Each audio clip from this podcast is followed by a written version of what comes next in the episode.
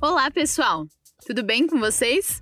Espero que sim e que estejam todos prontos para mais um mergulho no mundo digital e suas oportunidades.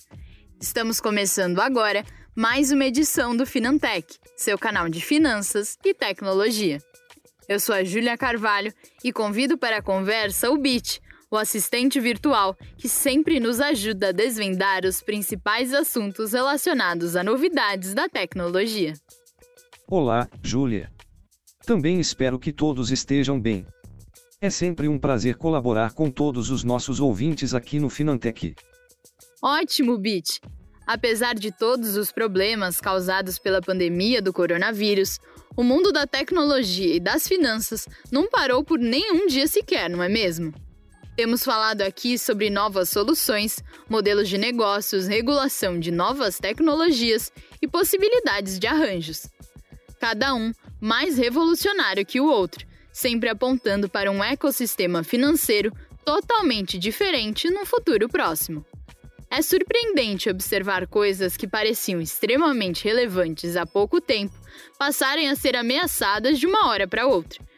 Um ótimo exemplo é o sistema de captação de transações com cartões. Não faz muito tempo e a sensação que se tinha era de que nada era mais importante na indústria de pagamentos do que a chamada Guerra das Maquininhas. Mas agora, com a iminente chegada do Pix, do Open Banking, dos pagamentos para o WhatsApp e outras soluções, já há quem diga que a Guerra das Maquininhas acabou. Você concorda com isso, Bit? Aproveite e diga aos nossos ouvintes qual o tema de hoje. É uma pergunta bastante complexa, Júlia.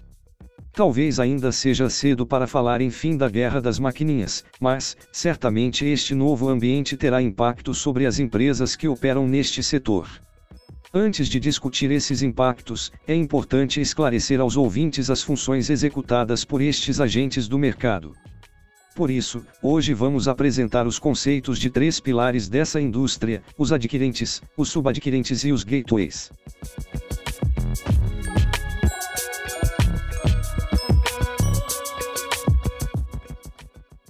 Sem dúvida, isso é necessário. Afinal, mesmo para quem é profissional deste segmento e até para os lojistas, às vezes é difícil entender as diferenças, os benefícios e as desvantagens entre eles. Dessa forma, vamos repassar as informações sobre cada um deles, partindo do conceito, como sempre fazemos. Começando por adquirente.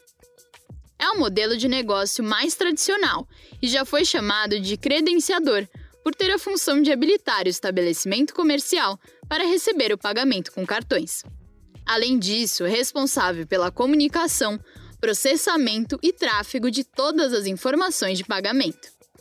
Na prática, ao captar os dados referentes à transação na maquininha, também chamada de POS, eles consultam a bandeira do cartão e o banco emissor do plástico para saber se as duas entidades aprovam ou não o pagamento daquela compra.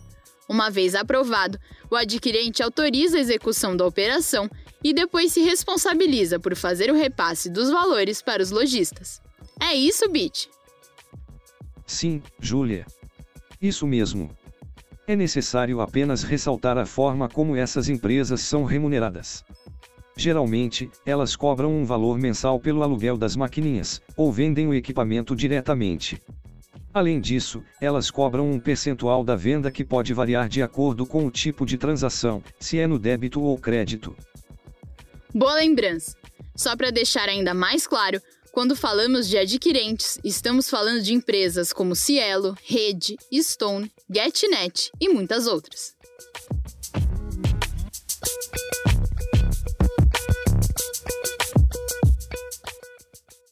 Agora vamos aos subadquirentes. Conhecidos como intermediadores, esses arranjos têm como principal oferta de valor a possibilidade de facilitar, ou em muitos casos até dispensar, a relação direta com algum banco para receber os pagamentos. Se chamam subadquirentes justamente porque são credenciados por adquirentes, são responsáveis por aprovar pagamentos e também pela segurança das transações realizadas. Bit, você concorda? O formato de atuação é esse mesmo, Júlia. Eu acrescentaria apenas que, por sua capacidade de reduzir muitos processos, esse formato é ideal para pequenos lojistas, visto que a integração com os estabelecimentos é mais simples e apresenta custos menores. A contrapartida é que a taxa cobrada por transação costuma ser maior. Dica importante: outra característica dos subadquirentes é que geralmente eles exigem que o cliente abra uma conta e vire usuário já que na prática ele não precisa configurar a solução em outro ambiente. Só para dar exemplos práticos, algumas companhias consideradas subadquirentes são Mercado Pago, PagSeguro, PayPal, Moip e outras.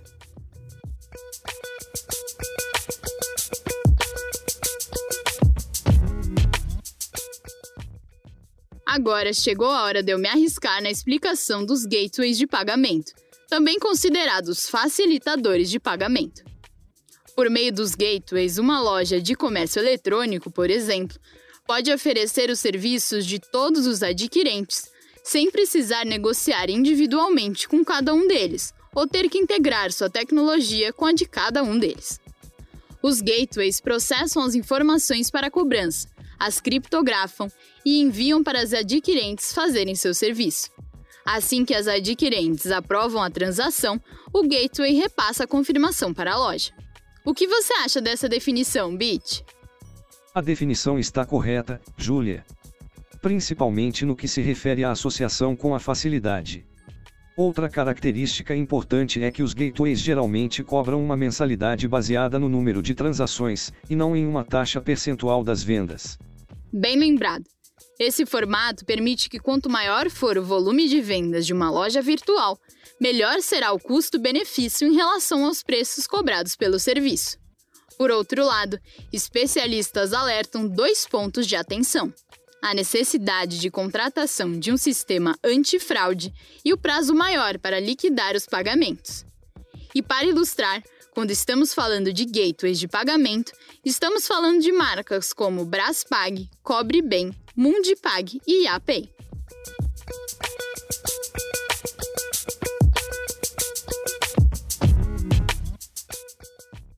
Agora que já apresentamos os conceitos dos três modelos de negócios, acho importante ressaltar que eles estão entre os grandes responsáveis pelo crescimento do número de fintechs no país nos últimos anos. De acordo com a última edição do Radar Fintech Lab, por exemplo, entre agosto de 2018 e junho de 2019, o setor de pagamentos cresceu 43% em quantidade de representantes. De acordo com o um estudo, a chamada Guerra das Maquininhas ganhou 35 novas companhias em 2019, ampliando o mercado de empresas voltadas para adquirência. Justamente, Júlia, Desde a quebra do duopólio neste setor, quando apenas duas empresas, a Redcard e Visanet, concentravam praticamente todas as transações, houve uma corrida dos empreendedores para aproveitar as oportunidades que a prestação deste serviço oferece. Isso resultou em redução de preços e aumento da qualidade. Mais uma vez, a competitividade se mostrou a melhor alternativa. Isso é incontestável. Só para demonstrar em números esse impacto, eu gostaria de citar um estudo feito pela Associação Brasileira das Empresas de Cartões de Crédito e Serviços, a ABEX. De acordo com eles, a taxa média cobrada nas transações com cartões teve uma redução de quase 25% nos últimos 10 anos. Esse resultado é reflexo direto do aumento da concorrência no setor, a chamada Guerra das Maquininhas, que se caracterizou pela chegada de novas empresas credenciadoras e maior diversificação dos modelos de negócio. O mercado explorou de uma forma bastante assertiva uma série de dores que o duopólio criava. Com isso, as gorduras existentes nas taxas cobradas foram derretendo e dando lugar a uma lucratividade mais ligada à inovação e uma oferta de serviços mais rica a todos os envolvidos. Foi realmente um movimento bastante positivo. A oferta abundante de opções entre adquirentes, subadquirentes e gateways proporciona aos lojistas a liberdade de escolher o modelo que melhor se encaixe em seu tipo de negócio. Por outro lado, a grande concorrência exige que as empresas que disputam esse setor estejam cada vez mais preocupadas em reduzir custos, criar inovações e encantar seus clientes com atendimento personalizado e de qualidade. Esta é uma realidade, Júlia. Mas, como sempre no setor de tecnologia financeira, o cenário está prestes a mudar. Com a chegada dos pagamentos instantâneos, do Open Banking e de soluções como os pagamentos por meio de QR Code e WhatsApp, este mercado deve sofrer importantes abalos. Certamente, Bit. Podemos dizer que adquirentes, subadquirentes e gateways precisarão estudar profundamente essas novas estruturas para se adaptar ao novo momento. A razão desta preocupação é que o Pix, por exemplo, deve tirar uma boa parcela dos pagamentos que hoje são feitos em forma de boleto bancário e cartão de débito, além dos depósitos e transferências, o TED e o DOC. A consultoria alemã Roland Berger chegou a fazer até uma estimativa de qual será o impacto deste novo instrumento sobre o setor. Segundo a empresa, com a chegada do Pix, as adquirentes podem perder até 63% das suas receitas, o equivalente a 13 bilhões de reais, se considerado o faturamento conjunto dos cinco principais players do mercado nacional, constituído pelas empresas Stone, GetNet, PagSeguro, Rede e Cielo, em 2019. As receitas mais impactadas seriam as de venda e aluguel de maquininhas e de comissões de pagamentos a débito. É um cenário bastante desafiador. Bastante, Bit. Parece que está se formando mais um daqueles casos em que, se não pode ir com eles, junte-se a eles.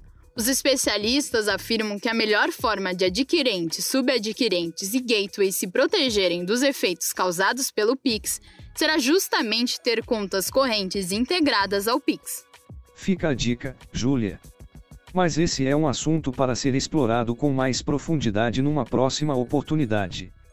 Enquanto isso, se alguma coisa importante estiver acontecendo, vamos nos informar, conversar e decifrar juntos.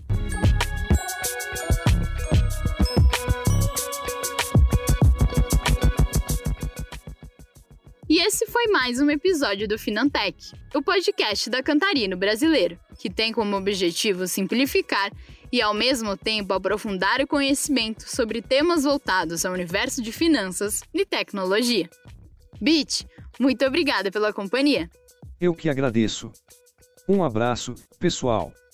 Foi um prazer ter todos vocês aqui comigo outra vez. Obrigada por seu tempo e audiência. Ah, e lembrando, queremos que o Finantech seja um programa interativo. Então, se tiverem comentários, dúvidas, críticas ou sugestões de temas, mandem pra gente lá na página do Facebook da Cantarino Brasileiro. E daqui duas semanas estamos de volta. Até lá!